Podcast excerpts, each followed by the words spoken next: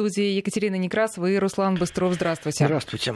Мы продолжаем обсуждать ситуацию, которая складывается после вчерашнего удара западной коалиции по Сирии. Ну, сегодняшний день тоже принес несколько новостей важных, и мы будем говорить об этом в этом часе с членом экспертного совета Фонда Института социально-экономических и политических исследований Леонидом Поляковым. Леонид Владимирович, здравствуйте. Добрый вечер. Я предлагаю начать, знаете, с темы санкций. Сегодня посол э, США в России Джона Хансман э, передал российскому МИДу письмо. Оно поделено на две части. Это газета «Коммерсант» сообщает. Э, в первой части, собственно, американские власти объясняют смысл операции, которая была проведена. Во второй части Хансман уведомляет Москву, что Вашингтон намерен ввести в отношении России новые санкции по причине поддержки сирийского режима. Это вот я цитирую. Давайте подумаем, какие, постараемся предположить, какие это могут быть санкции. Ну, скорее всего, что это могут быть какие-то персональные санкции. Не исключается, что тот список, который был объявлен раньше, такой широкий список, и в нем, так сказать, есть персонажи, которые могут вызвать э, определенный интерес у американской стороны. То есть они будут считать, что можно, так сказать, по-прежнему давить на так называемый ближний путинский круг – в надежде, что, так сказать, какая-то произойдет внутренняя там перетасовка внутри этого круга, и что якобы, значит, таким образом они подорвут а, позиции Путина и вообще могут привести к смене режима, даже так. Это первое, значит. То есть можно ожидать, что действительно появится еще дополнительный список, кроме вот последнего. А что касается, так сказать, дальше секторальных санкций, санкций по экономике, то здесь, здесь я думаю, что наиболее уязвимая сфера – это, конечно, наша финансовая так сказать, система. А какие они могут быть? Или вы а. считаете, что все-таки это будет именно персональный такой нет, список? Нет, нет, персональные, я думаю, они будут обязательно включены. Я, может быть, кто-то из будет дополнительно включен в список из а, скажем, из военного истеблишмента российского, да, не исключено, что будут добавлены туда некоторые персонажи. А вот что касается санкций, мне думается, что наиболее уязвимой все-таки вот это как раз финансовая сфера. И здесь а, они посмотрели на то, как реагировал а, наш э, рынок и акции, как реагировал рубль на вот эту самую сирийскую значит, провокацию, и они поняли, что, скорее всего, здесь наиболее, так сказать, уязвимая такая точка, на которую можно давить. А не исключая, что могут попробовать даже какие-то такие серьезные действия в смысле а, давления на э, вот этих э, держателей карт, по которым мы все пользуемся, Visa и MasterCard.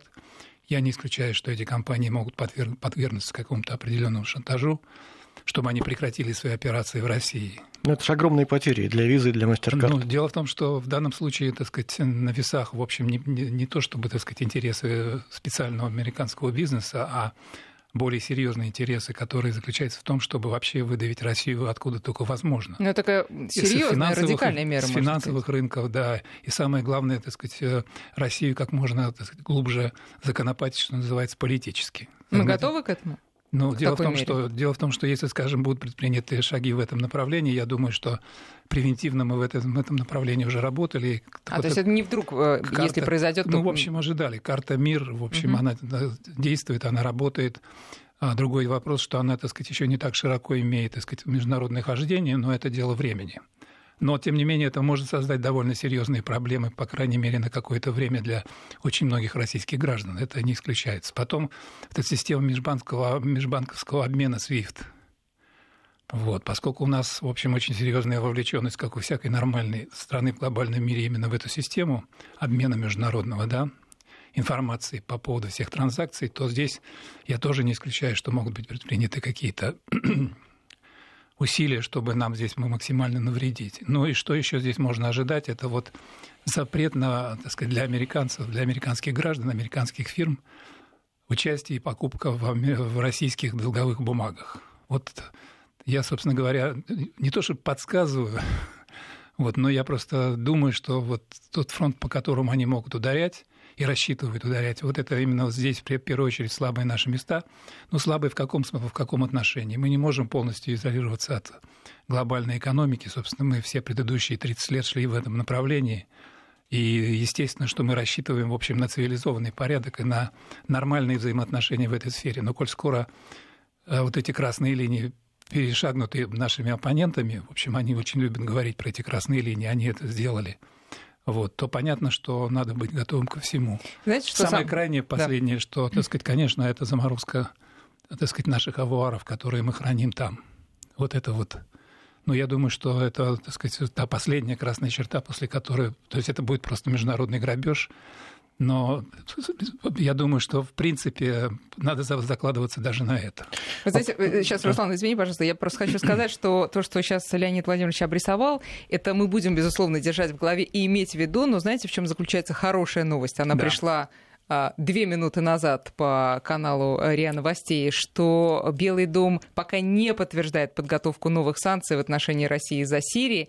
Ну, правда, формулировка да, такая. В чем смысл тогда у нас Хансмана? Нет, да, у нас нет никаких анонсов на этот счет на данный момент. Это очень такая размытая на формулировка. Данный момент. Через пять минут придет какой-нибудь да, другой. Анонс, Левая рука да, не знает, да, что да, делает правая да. нога. Леонид да? Владимирович, а, а почему вдруг эти санкции захотели ввести против нас США? Что такого мы сделали в Сирии, ну, Они нанесли такого? удар по там, позиции Масда. Что мы сделали такого, что против нас должны ввести санкции вот сейчас. Ну как, мы поддерживаем диктатора. Подождите секундочку, но что такого нового мы сделали? Как бы то, а что... вот здесь не важно, что новое, не новое, это, бы... что называется, по сумме, кумулятивный эффект. Но ведь именно после последнего их удара вводят санкции против нас. Вот да, конечно, потому что мы поддерживаем диктатора раз, во-вторых, мы поддерживаем значит, э, кровавого диктатора два, в-третьих, мы поддерживаем значит, э, чудовище в-четвертых, животное и так далее. И так Но складывается ощущение, что и удар-то нанесен был отчасти для того, чтобы был какой-то повод ввести эти санкции. Что касается удара, вы знаете, я вот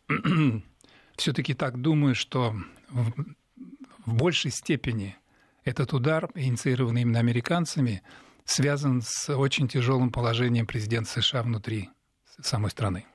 Против него разворачивается, то есть она не то, что разворачивается, она развернута уже давно – но очень серьезная атака именно сейчас, вот в этот период, потому что у него одновременно пересекается несколько проблем.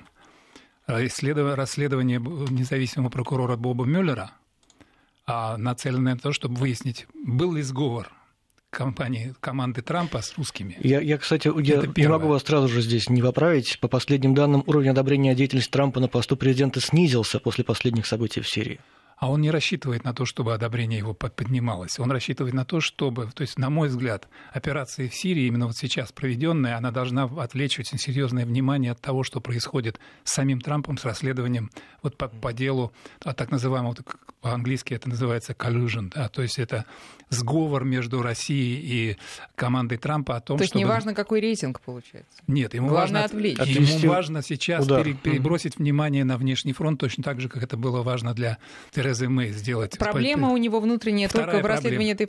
Да, Нет, не только, да. не только. Угу. Вторая проблема тоже очень серьезная. Ой, вот и, извините, вот и плохая новость, как я и говорил. США готовят новые санкции против России за Сирию, они будут объявлены в понедельник. Об этом Хейли, РИА Новости с пометкой Мони. Потирали руки, я вот сейчас... Недаром начали с этой темы мы сегодня. Теперь вторая, значит, проблема. Вы знаете такое имя э, Сторми Дэниелс, да? Нет, не знаете. Нет. А дело в том, что это вот э, девушка с пониженной социальной ответственностью в том смысле, что, значит, она, ну, я не знаю, а, да, да, да, актриса, которая... порнозвезда. Да-да-да, все. Теперь, которая теперь рассказывает про свой, так сказать, роман с Дональдом Трампом, который случился где-то там 10 лет назад, якобы. Трамп это все дело отрицает. Вот, но ладно бы это, там это, можно сказать, семейное дело, там как-то они с Меланией договорятся – а дело вот в чем. Дело в том, что, значит, эта самая девушка с пониженной социальной ответственностью, она, в общем, вчинила иск, потому что ее обвиняют в том, что, значит, она все это придумала. А она просто рассказала, что ей адвокат, значит, Трампа, Майкл Коэн, предложил и заплатил 130 тысяч долларов за молчание об этой истории, так называемой хаш-мани. Хаш Англосаксы говорят хаш, Ну, это тихо, да? первый сезон карточного домика, прям э, буквально. Ну вот, да, все, а, собственно, карточный домик, он срисован с натуры, да. То есть одновременно, да, да и теперь следующее, значит, а, как раз вот где-то на прошлой неделе ФБР осуществило буквально налет на вот этого самого адвоката Майкла а, Коэна, то есть обыскивали его офис, его, значит, это самое, номер в отеле или его квартиру – для чего? Для того, чтобы вынуть все документы, которые так или иначе касаются вот этого дела. То есть выплаты денег вот этой самой Сторми Дэниел за то, чтобы она молчала.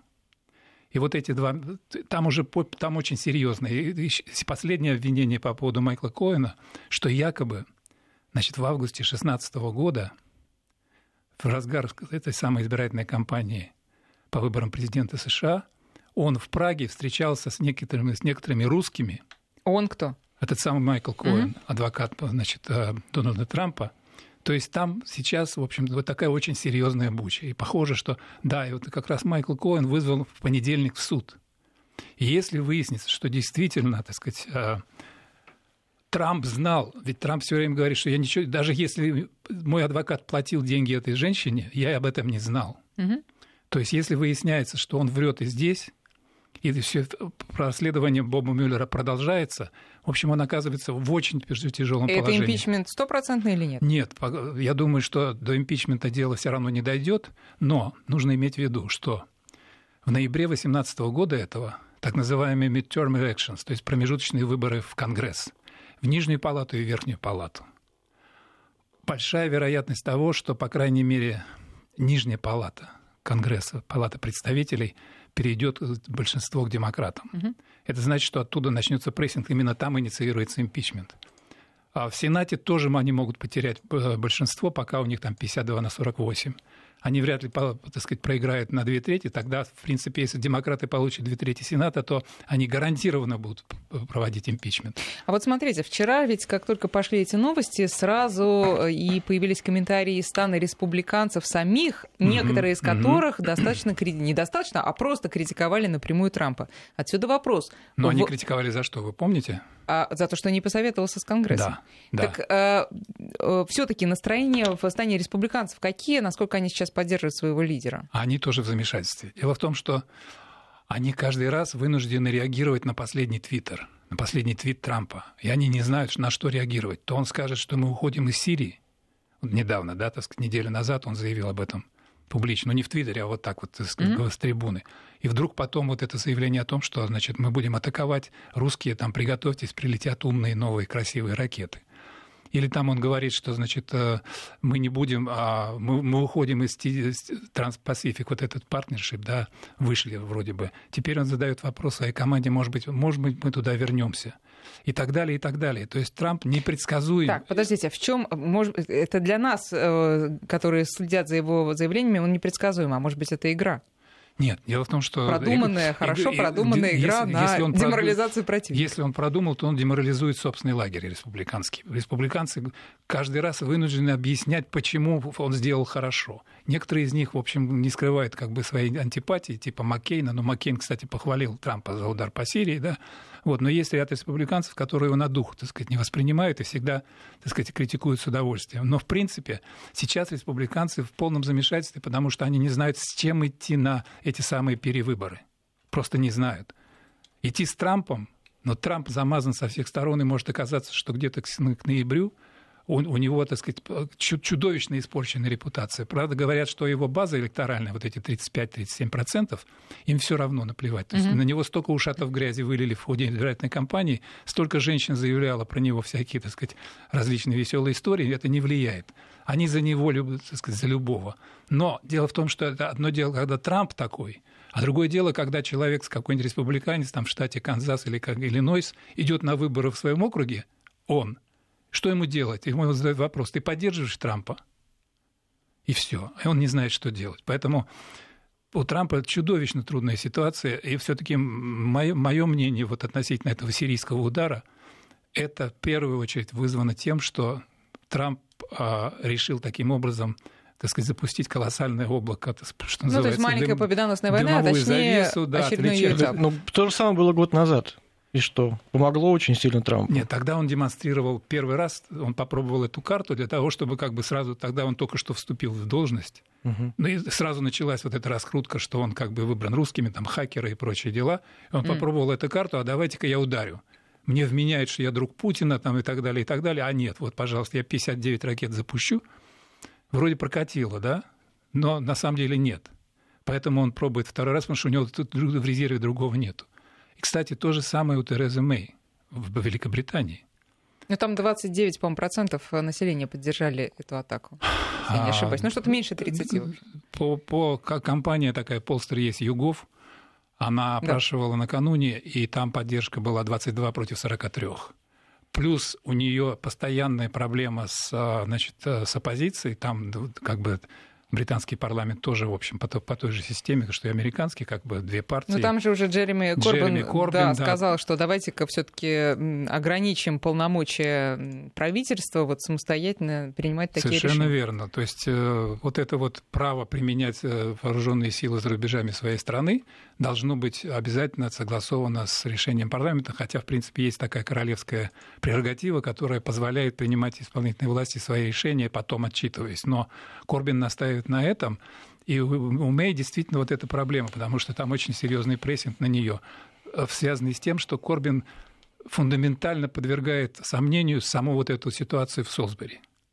Это единственный, то есть, ну, понятно, что он не единственный, потому что он персонифицирует партию, но как вот, когда я смотрел эту трансляцию, когда Тереза Мэй с торжествующим видом докладывала значит, насчет того, что вот несчастные Скрипали, и наш там знаменитый, замечательный сержант, который там их спас, но пострадал, так сказать, по фамилии Бейли, герой нации и так далее, и так далее, Корбин начал задавать публично ну, на этих дебатах невинные вопросы, а, собственно говоря, а где, вот какие конкретные доказательства. В общем, испортил всю обедню ей и продолжает портить.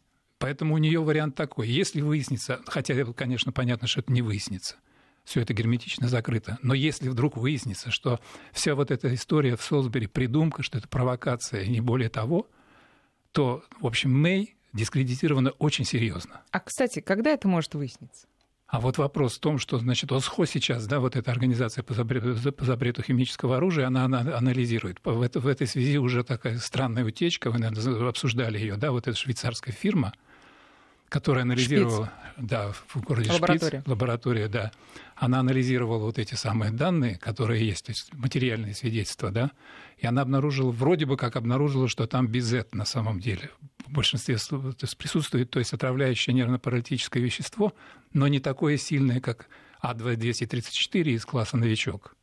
И это значит, то есть таким образом это, объяс... надо поточнее посмотреть, да. это объяснение, почему они восстановились, почему они не погибли, почему такой был, в общем, я бы сказал, такой локальный эффект, потому что если бы действительно применялся А-234, то там были бы, в общем, колоссальные жертвы, на что сразу указывал, кстати, наш президент, потому что если принять за эту версию за правильную, что, так сказать, это действительно боевое отравляющее вещество, то что бы ни было, все эти рассказы Вилла Мирзаянова, что значит, туман помешал, это полная глупость там действительно были бы колоссальные жертвы. Так вот, если действительно выяснится каким-то образом, что вот АСХО – это действительно независимая исследовательская группа, которая может подтвердить, что есть там действительно немножко новичка, но в основном отравляющее вещество БЗ, а оно присутствует у всех – оно есть в Британии, в США, в некоторых других стран, то это сразу в корне подрывает версию однозначности, вот это самое знаменитое выражение highly likely, mm-hmm. да, что, мол, ни, ни у кого, кроме России, такого боевого отравляющего вещества не было, поэтому виновата Россия. Если Мэй попадает в ситуацию, когда первоначальная версия летит к чертям, и что-то нужно делать. А, а что делать? Присоединиться к США найти химическую атаку там. Причем, ведь согласно нашим источникам, вот эта инсценировка в восточной, э, значит, этой самой Гуте, Гуте да, конкретно в этом городке Дума, это же дело рук британских спецслужб. А, то есть я, я как раз хотела спросить, зачем э, Мэй было присоединяться к Трампу в этой акции, а вы отвечаете, что ну, по тем же, по сути, причинам, что и Конечно, Трамп. Конечно, внутренняя причина. Но я, я вообще выношу за скобки традиционный дискурс о том, что англичанка гадит, что, так сказать, нас э, отжимают, что идет международная глобальная конкуренция, что Россию, в принципе, пытается оттеснить в угол. То есть это понятно, это за скобками вообще не обсуждается. Идет жесточайшая конкуренция за все – в постсоветском мире, то есть в мире, после которого, который возник после распада двуполярной системы, вот этой СССР, идет беспощадная жесткая борьба за статус великой державы, и это значит, что так сказать, каждый конкурент использует те методы, те средства, которые он считает нужными. Ну, вот вы говорите, что они нашли для химической атаки там в Сирии. А где доказательства-то этого? Вот приехали туда эксперты ОСХО накануне. Да. Должны были спокойно все проанализировать и сделать выводы. mm Но не дожидаясь, в пятницу они вечером было сообщение, что вот-вот начнут ближайшие часы, Э, в субботу утром, в ночь с пятницы на субботу удар был нанесен. То есть обстоятельствам не дали просто изучить вопрос. Конечно. Как, конечно, как конечно. тогда Мэй в таком случае будет доказывать своему электорату, в том числе... А не надо, не надо доказывать, просто невозможно. бы. Теперь, после того, ну, как вот нанесен да. удар, в принципе, а, любое сообщение вот этой инспекции ОСХО о том, что там ничего не было найдено, во-первых, будет объяснено, что слишком поздно, да, что это уже прошло там больше 10 дней, поэтому ничего нет. Это, во-первых. Во-вторых, могу сказать так, что поскольку был нанесен удар, вообще, в принципе, там все уничтожено, и поэтому нечего искать. Но там по этому району я не уверена, ну, что были бомбардировки. Я тоже не уверен, но там, видите, в чем дело.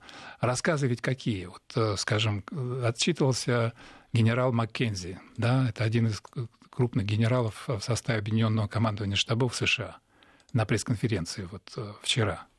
Он рассказывает, значит, мы запустили 105 ракет, все они достигли цели. 103. 105. Он сказал 105. Угу. Все достигли цели. Ему, ему задают вопрос, но ведь э, вот есть сообщение, что, значит, сирийская противоракетная оборона сбила там 73 ракеты. Он заявляет, а, значит, все ракеты достигли цели, сирийцы начали стрелять в пустое небо после того, как все эти, так сказать, цели были поражены, и ракеты улетели в неизвестном направлении, поэтому мы даже не знаем, куда они упали. Но, но... То есть рассказ может быть такой. Вы знаете, сами сирийцы обстреляли Думу, вот этот вот участок. Там все разбито, уничтожено, поэтому ничего не нашли. Вы понимаете, эти люди врут не краснее. Понимаете, божий раз Но зато постоянно. есть странное такое сообщение, что США считают, что на пораженных объектах Сирии имелось химоружие, но его утечки не произошло. То есть каким образом? Взяли склад химического оружия, разбомбили, это, но ничего не это утекло. Тоже, это, вы понимаете, вот я смотрел всю пресс-конференцию, споксперсон а, Пентагона, по-русски пресс-секретарь, а, тоже дама, значит, а, афроамериканка с фамилией Уайт, Дана Уайт. А вот этот вопрос ей был задан. Она переадресовала его генералу. Генерал сказал, мы настолько точно ударили, что никакой утечки не будет. А как же? Это, а смысл удара, но... они же боролись против химического оружия. Нет, ну, дело в том, что они, они говорят, Миш, Миш, Миша а в итоге оно осталось неприкосновенным. То есть задача выполнена. Какая задача? Уничтожить вот эти, значит, инфраструктуру, как, где, во-первых, ведутся научные исследования, во-вторых, производится вот этот самый газ, любой там, зарин и так далее, и в-третьих, складируется. Угу. То есть, если миссия выполнена, это значит, что они уничтожили химическое оружие. При его уничтожении что происходит? Ну, причем как, минимум. Причем в таких масштабах. Жертвы и так там, далее. Это, да. Там пол, по вот этой самой, я не знаю, тех, тех сайтов, по которым они били, сайт это по-английски место просто удара, не, не интернет-сайт. Вот. Там все должно быть сейчас заражено. То есть там люди, которые были, они уже должны умирать. Ну, подождите, тогда давайте вот вернемся к вашим словам о том, что Трампу нужно, нужно какое-то отвлечение на что-то. Угу. Ведь э, он действительно очень точно ударил. Да. Жертв нет, утечек химических нет.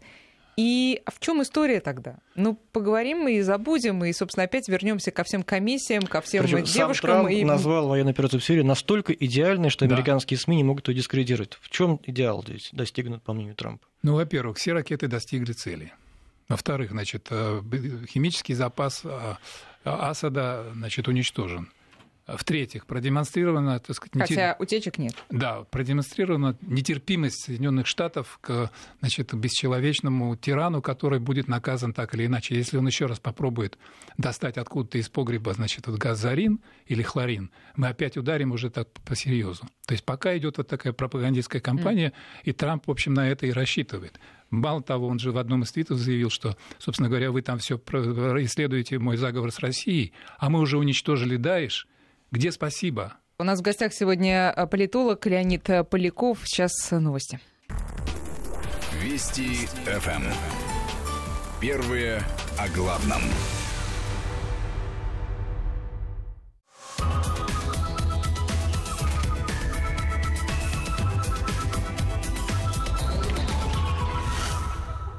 Студии по-прежнему Екатерина Некрасова, Руслан Быстров и наш гость, член экспертного совета Фонда Института социально-экономических и политических исследований Леонид Поляков. Леонид Владимирович, да, давайте WhatsApp и Viber, действительно, там уже даже Леонид Владимирович э, обратил внимание на вопрос. Есть вопрос интересный, да, да от Андрея Верьянова. Андрей, я могу вот на ваш вопрос ответить. Вы спрашиваете, почему, значит, мы в заложниках внутренних, внутриполитических э, значит, проблем США, и почему наши режиссеры не снимают классные блокбастеры про выборы в США и, да, и наше вмешательство и так далее. Вы знаете, есть вот, э, во-первых, я считаю, что это правильный запрос, действительно, потому что а киноиндустрия – это очень мощная отрасль, которая недооценивается с точки зрения вот как раз ее участия в информационной войне. Это серьезно. Американцы давно это поняли. Голливуд вообще создал Америку, на самом деле, вот в период, когда, так сказать, Первая мировая война заканчивалась, и когда наступила Великая депрессия в Штатах, в общем, страна была на грани просто развала, реального умирания – Голливуд спасал. потому что в это время шли, так сказать, картины всякие героические, веселые, трагические. То есть э, действительно это то, что, так сказать, программирует сознание определенным образом. Вот. Но я вот все ждал, вы знаете, вот замечательные ток-шоу идут у нас на эту тему каждый день. Но я бы рекомендовал хотя бы один раз вместо ток-шоу поставить значит, в эфир. Есть такой кинофильм американский, он называется «Wagging the Dog». Угу. То есть хвост виляет собакой. С э, этим самым, Дастином Хоффманом. Да, и он по-русски переводится как плутовство. Угу. Вот вы знаете, замечательные наши, так сказать, дискутанты на этих ток-шоу все правильно говорят, замечательно, но лучше один раз увидеть. Вот я просто рекомендую вам, в том числе Андрей, я думаю, что в сети, как всегда, все можно найти, и вполне легально. Называется этот фильм «Плутовство» по-русски или «Wagging the Dog» по-английски. Этот фильм рассказывает замечательно. Там вот просто есть парадигма того, как все это делается, как делаются провокации для того, чтобы решить какую-то задачу. Албанская девочка несчастная, которая плачет и так далее, и так далее. Вот эти вот кадры страшные, как, значит, ребенка колотят, что якобы из него выбивает хлорин. Вот последние кадры про эту самую Думу. Вот, так что, но я, я думаю, что вы правы в таком запросе. Наверное, Карен Георгиевич Шахназаров, который довольно часто участвует, значит, вот директор Мосфильма, киностудии, сам замечательный режиссер, я не, я не исключаю, что он задумывается на эту тему уже очень серьезно. То есть наша киноиндустрия должна работать в том числе и в этом направлении. Я вас, Андрей, в этом смысле полностью поддерживаю. Ну, тем временем есть некоторые подробности в поводу санкций санкции mm-hmm. в отношении России. Санкции против России на подходе. Mm-hmm. Министр финансов э, объявил, объявит о них в понедельник, если он еще этого не сделал. Э, говорит об этом постпред США Прион Ники Хейли. Кажется, не сделал еще. Э, и они, эти санкции, будут направлены на все компании, которые работали с техническим оснащением, имевшим отношение к Асуду и применению химического оружия говорит она. Mm-hmm. То есть вот это военная компания. То есть они решили вот как бы конкретно привязать именно к этой ситуации для того, чтобы а, расширить список за счет э, военно-технического вот этого, значит, нашего а, арсенала, да? А есть... что, подождите, ну, а у нас Про есть... финансы ничего не говорится. Ну... А у нас есть э, Амери... То есть... Э, смотрите, они санкции вводят на двусторонние же э, какие-то контакты, да? ну, или как, как, как они могут э, ввести санкции на вот эти вот э, компании, которые работали с, техни- с техническим оснащением? То есть... Э, а, значит, смотрите, вот то, что поставлено вооружение Асаду, да, я так полагаю, что на, ну, это же Ростех, в общем, против него уже введены санкции. Я не знаю, что, кого они еще будут искать. Вот. Но дело в том, что мне Я кажется... имею в виду, мы Америке же не поставляем военную нет, нет, технику, нет, поэтому нет. в этом смысле санкции вряд ли Нет, решили пригодятся. привязать вот к этому конкретному случаю и покопаться, по, по, поискать компании, которые каким-то образом причастны к ситуации в Сирии, то есть которые работают с Сирией, работают со, с правительством Асада, поставляют туда что-либо. А вот, то есть это фактически теперь э, как бы дополнительная в то же время попытка блокировать вообще Сирию, то есть попытаться приостановить наши возможности на этом фронте да, в том смысле, что мы, так сказать, если рассчитываем да, всерьез и основательно там оставаться, чтобы, так сказать, с этой стороны, по крайней мере, хоть как-то, так сказать, минимизировать э, наши, наши возможности в том смысле, чтобы защищать эффективно Сирию а как, в дальнейшем. как США могут запретить нам э, Нет, они, иметь такие контакты они, с Сирией? Они не запрещают, они накладывают санкции на компании, которые участвуют в, в помощи Сирии по военно-техническому сотрудничеству. И они рассчитывают, что если эти санкции, значит, будут эффективны, mm. то эти компании каким-то образом перестанут это делать. Но это понятно, что Ввиду это финансового ослабления своего. Ну, это, это наивный расчет, понятно, абсолютно. То есть, но, с другой стороны, они будут, э, так сказать, следить за тем, чтобы с этими нашими компаниями, которые работают в Сирии так или иначе, никаких контактов деловых, финансовых и прочих, значит, вот не было, по крайней мере, у американских фирм или у тех фирм, иностранных, которые тоже могут попасть под санкции. Ведь уже не раз говорилось, что эти санкции американские направлены не только на то, чтобы, так сказать, исключить американо-российское mm-hmm, взаимодействие, да. но в то же время наказывать третьих, третьих лиц, третьих компаний, которые дерзают сотрудничать с Россией после того, как американцы вводят свои санкции.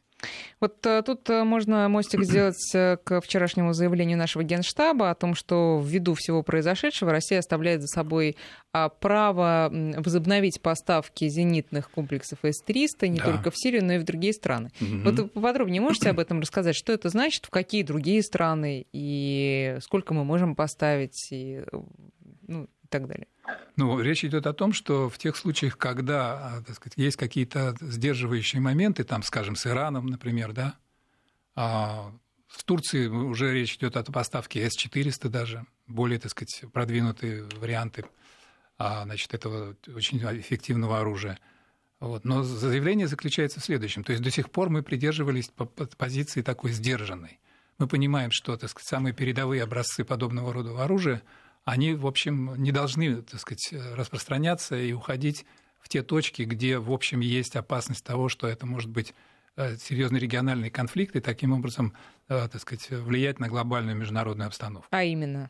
Ну, да с тем же Ираном ситуация, потому что Иран непредсказуемая ситуация. Ведь если действительно, вот насколько я помню, а, если США выходят из сделки, вот этой ядерной сделки по Ирану, в которой участвует в том числе, значит, кроме США, Россия и Евросоюз и несколько европейских государств, то это значит, что Иран, в общем, как бы у него развязаны руки дальше, вплоть до того, что он продолжает свою ядерную программу. Там есть серьезный как бы внутрирегиональный ограничитель, а именно Израиль, который постоянно как бы контролирует ситуацию и может в случае чего какие-то там предпринять экстренные меры. Но в принципе, если действительно иранцы окажутся в ситуации, когда их просто кинули, они, в общем, прекратили свои исследования в этой области и наращивание обогащения урана, а, а в ответ им заявляют, что все, ребята, сделка, так сказать, закончена, потому что американцы выходят – а если Иран вдруг получает от нас, в общем, очень серьезное так сказать, вооружение такого типа, как С-300, С-400, то, в общем, можно ожидать от этого государства того, что, учитывая то, что происходит в Сирии, и там очень серьезные иранские интересы, это, это может быть очень серьезная взрывоопасная обстановка. И наше заявление, в общем, оно ведет к тому, что ребята, мы будем вооружать тех, кто, так сказать, готов, в общем, создать для вас очень серьезные проблемы в очень чувствительном уголке мира, который называется Ближний Восток и вот это Передняя Азия. Я думаю, что смысл заявления нашего генштаба, генштаба именно в этом. Ну и более того, так сказать, а, мы будем э, продавать все, что хотим, кому хотим, когда хотим. А сейчас Без... мы этого не делали а по устной договоренности. А мы сдерживаемся, да. Мы, мы, так сказать, придерживаемся политики нераспространения не только в области ядерного вооружения, но и поставки самых передовых образцов вооружений. Пока что. Если это, так сказать, нас вынудит, то мы начнем, так сказать, вот эту продажу уже независимо ни от чего и от прежней вашей позиции прежде всего. Мария Захарова, угу. заявление последнее. Справедливо, понимаешь, что химоружие в Сирии было уничтожено, под этим, под этим подписалась УЗХО, ну, история несколько лет назад, которая произошла, да, когда США тоже хотели нанести удар, но Россия организовала вывоз химического оружия оттуда, и это все контролировалось. 2013 год. И это, это все контролировалось Обама, экспертами, да. в том числе угу. и американскими. Да. Вот сейчас, когда Америка заявляет, что э, у Асада есть химоружие, она, получается, расписывается в том, что эксперты были некомпетентны, в том числе Нет, она расписывается в том, что это Россия виновата. В чем? Ну как, мы же там, в общем, как бы контролируем ситуацию, Асад это, в общем, наша марионетка, как бы, да.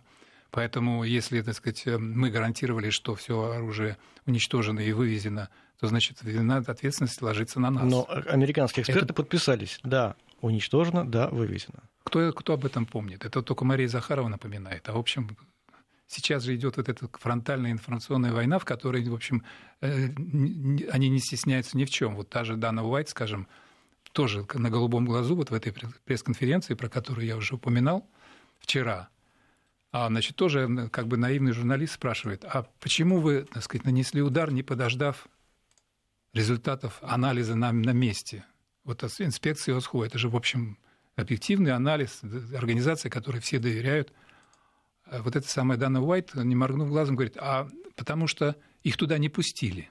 Как же не пустили? Кого? Эту организацию да, да, да, да. Это, это вот при том, что, значит, э, в тот день, когда это все, значит, было объявлено, что якобы случилось, вот эта самая газовая атака. Угу. В тот день министр иностранных дел Сергей Лавров заявил, что мы немедленно приглашаем, пожалуйста, вот только что сейчас происходит освобождение этого участка, пожалуйста, под нашим контролем полностью. Немедленно присылайте своих Знаете, сейчас инспекторов. мы должны сделать небольшой перерыв на прогноз погоды, а потом мы вернемся к разговору с политологом Леонидом Поляковым. Вести ФМ. Первые о главном.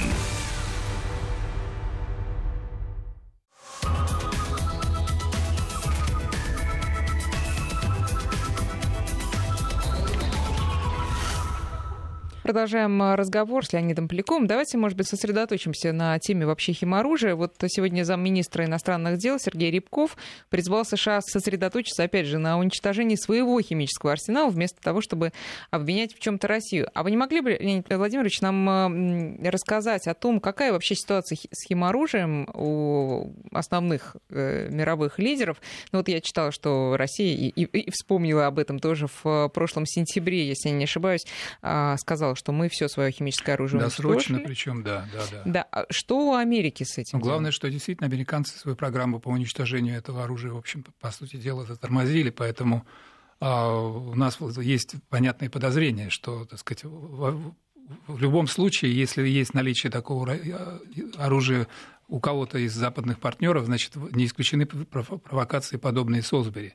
Прежде, mm-hmm. всего, прежде всего, вот это нас интересует. Но кроме того, конечно же, речь идет о том, что, в общем, доверие подорвано. В целом доверие подорвано в отношениях между нами, между Западом в целом и Соединенными Штатами в особенности, потому что не только речь идет о ядерном, об этом самом о химическом оружии. Скажем, по, по многим другим направлениям американцы, в общем, ведут себя абсолютно, я бы сказал так, э, наплевательски, скажем, вот из договора по ПРО они просто физически выходят, строя вот эти третий позиционный район в Европе. Помните эту историю? Долго нам объясняли, что это не против нас. Да, что это, Но эта история уже там, больше 10 лет. Бородатая история, да. Вот. Но тем не менее факт остается фактом, значит, а, это продолжается. И то же самое, в общем, у нас нет оснований доверять им. Даже если они будут рапортовать, что мы действительно уничтожили все наше химическое запасы нашего химического оружия, ну, а... им, по-моему, это надо сделать, э, сроки у них там через несколько лет подходят, лет через Но тем не менее, тем не менее, вот инфор... понимаете, мы, мы, мы не можем доверять этой информации, мы не можем. А, ну, скажем, вот конкретная ситуация по тому же делу Скрипалей, да, а наша гражданка там находится, да, оставим в покое перебежчика, значит, полковника Скрипаля, понятно, что к нему особенное отношение, вот, но Юлия Скрипаль, значит, гражданка Российской Федерации, она там находится. Что с ней происходит, непонятно. Да? Наша просьба постоянно о встрече отвергается. Наша просьба о том, чтобы поучаствовать в совместном расследовании, расследовании отвергается. Нам только постоянно сообщают о том, что у нас есть разведданные на какую-то тему, на тему Солсбери, на тему вот этой самой Думы и так далее. У нас есть, то есть нам говорят, вот примите на, на веру то, что мы вам говорим. И это распространяется в том числе и на проблемы взаимодействия в области разоружения химическим оружием. То есть мы не можем проверить, что на самом деле происходит там. Со своей стороны мы допустили действительно инспекцию, и мы показали, что действительно все уничтожено. Вот, но мы вступили в такую эру, когда, в общем, никто никому не верит, и это усиливается. Это каждый, каждый день так сказать, становится в этом смысле все хуже и хуже, потому что а, э, так сказать, ломается миропорядок, в котором хотя бы минимальное доверие должно быть. Если мы не доверяем друг другу, то скоро мы дойдем до того, что мы не будем доверять и в самой страшной области, а именно в области контроля за ядерным разоружением и за применением ядерного оружия. Вот в чем дело. Опасность именно в этом. И именно поэтому сломался механизм а, а, Организации Объединенных Наций и Совета Безопасности. Там четкий и однозначный раскол. Причем раскол, который ведет к тому, что, в принципе, этот механизм уже ни на что не влияет без всякого решения Совета Безопасности в очередной раз Соединенные Штаты и их союзники, Франция и Великобритания наносят удар по суверенному государству. Вот это еще одна, кстати, тема, которую я хотела с вами обсудить, про роль Совбеза ООН, про вообще смысл этой площадки и про резолюцию по Сирии, которая, ну, мы знаем, что вчера российскую версию этой резолюции отменили. Ее не приняли, да. Не Проголосовали приняли, да. 8 против, 4 воздержались, а... трое мы, Китай и а Боливия проголосовали за. Вот тоже Сергей Рябков говорил о том, что будет сложно найти какой-то компромисс в этом деле. Ну, а все-таки каким он может быть? по резолюции по Сирии? То есть какой она должна быть, чтобы всех устроить? Нет, ну она, эта резолюция, насколько я понимаю, ее драфт пока еще я не видел, но пересказ читал, она направлена на то, чтобы осудить применение химического оружия. Вот с какого Будуна, извините, мы будем голосовать за эту резолюцию, если она предполагает, она вменяет нам в вину, в том числе нам, употребление, использование, применение химического оружия. Ну, нам... Прежде э, всего, Сирии, оно, так сказать, по... опосредованно, опосредованно это вменяется в вину нам. То есть резолюция автоматически понятно, что она не будет проходить. Смысл площадки Совета Безопасности в том, что это площадка, на которой мы можем публично представлять свою точку зрения. Такой дискуссионный клуб, я бы сказал. Фактически это дискуссионный клуб, глобальный, такая глобальная агора, да, где собираются все так сказать, э, нации, и мы имеем возможность представить публично нашу точку зрения в надежде на то, что мы кого-то в чем-то убедим. Каждый раз эта надежда оказывается тщетной по понятным причинам. В мире работают по принципу силы, а не по принципу права и по, по принципу правды. Да, вот этот термин уже постправда, он действительно описывает нынешнюю ситуацию. И вот знаменитое выражение Дональда Трампа «fake news», оно применимо для этой характеристики вот этой глобальной мировой информационной ситуации в том числе. Но, по крайней мере, да, пока что возможность есть говорить, пока что есть возможность что-то доказывать и отстаивать свою точку зрения, в общем, это незаменимая площадка, и на ней нужно работать в надежде на то, что все-таки каким-то образом будет удаваться нашу точку зрения довести до всей общественности. Потому что если молчать, ведь тоже, понимаете, представьте себе, что мы оттуда ушли. Вот так вот, да? Не в том смысле, что мы отказались от права вето, а просто ничего там не делаем. Но просто нас забросают вот этой самой информационной помойкой, мусором, который постоянно идет. И в конце концов у нас есть там, в общем-то, серьезные союзники, тот же Китай, постоянный член Совета Безопасности, который голосовал как раз за нашу резолюцию. Это очень важно. Это очень важно. Пусть, пусть у нас немного, так сказать, стран... Это три страны, Россия, Китай, Боливия. Да, стран, которые нас поддерживают, но вообще вот это как бы постоянно постоянно бросать вызов вот этой коалиции огромной, которая пока что держит под контролем, в том числе и мировое глобальное информационное пространство, это очень важно.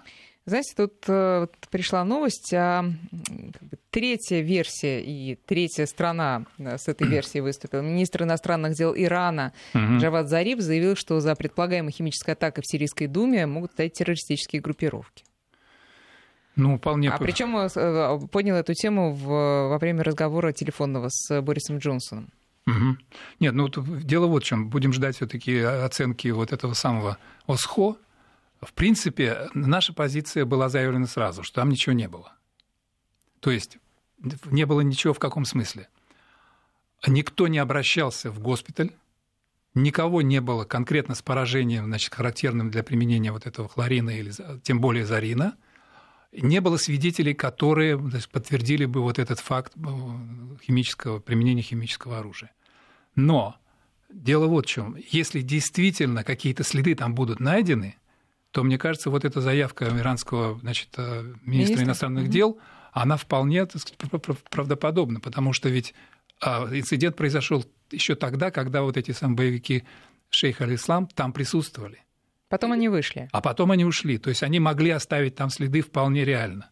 И если они будут найдены, то объяснение, прямое объяснение того, почему это там содержится, пожалуйста. Тут другой вопрос, только придется найти значит, тех, кто был действительно поражен. Вот, вот это очень важный момент. Потому что в почве могут что-то обнаружить. Но нужно найти жертвы, потому что даже указывает конкретное число, что якобы 49 человек просто было убито на месте. Поэтому я думаю, что вот этот вот а, аргумент э, значит, э, нашего иранского партнера, он тоже своевременно, так сказать, а вот, внесен. кстати, ОСХО же, я так понимаю, что должна была приступить еще вчера к, этой, к, этой, к этим но они в субботу прибыли, исследованием, в принципе, да. да. Ну, вчера говорили, что да, мы, мы, ничто нам не мешает. А почему нет никаких новостей? Это проходит э, как-то тайно, и потом уже только они... Но они работают, они работают на месте. Это, в общем, не то, чтобы они Никаких приехали... утечек нет. Это не за час. Информации. Приехали, посмотрели, сказали, все хорошо, или угу. наоборот, ага, вот они нашли, значит, кругом там трупы валяются отравленные. Ничего подобного. Это очень серьезная, кропотливая, вот, и, не, может быть, даже ни одного дня работа.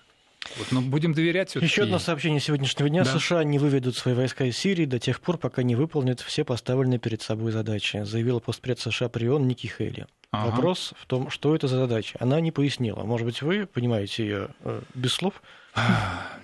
До, до сих пор Ники Хейли говорил только одно, что наша главная задача – уничтожение Даиш. ISIS по-английски, значит, ИГИЛ, ИГИЛ по-нашему, да, по-русски. Организация запрещенная, да? Вот такая задача, единственная и главная, которая провозглашалась. Если говорится о задачах во множественном числе, то можно предполагать все, что угодно, вплоть до, значит, до свержения э, так сказать, режима Башара Асада. Я думаю, что э, если единственное число меняется на множественное, значит, можно ожидать всего, чего угодно. Мне кажется, так. И надо быть к этому готовым. Но это понимать... означает новые какие-то провокации, потому это что означает, это, это означает, что американцы превращаются еще в один серьезный долгосрочный фактор дестабилизации Сирии, потому что там и так уже хватает игроков, которые преследуют свои интересы. Хотя сегодня, извините, Асад уже говорил о восстановлении страны, о том, что понадобится 14 миллиардов ему. По-моему, 400.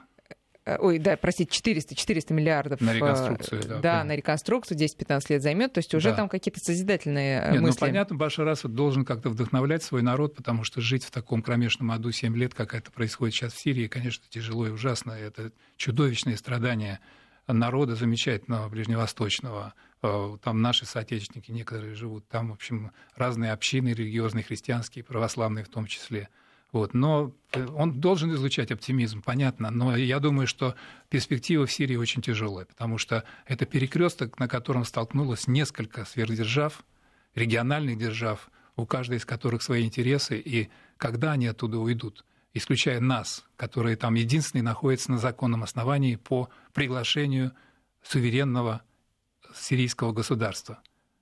Все остальные там просто фактически осуществляют интервенцию – и так или иначе способствует разжиганию гражданской войны к сожалению. Леонид Владимирович, большое спасибо, что пришли к нам сегодня. Леонид э, Поляков, политолог, член экспертного совета Фонда Института социально-экономических и политических исследований, был в нашем эфире. Спасибо. Спасибо вам.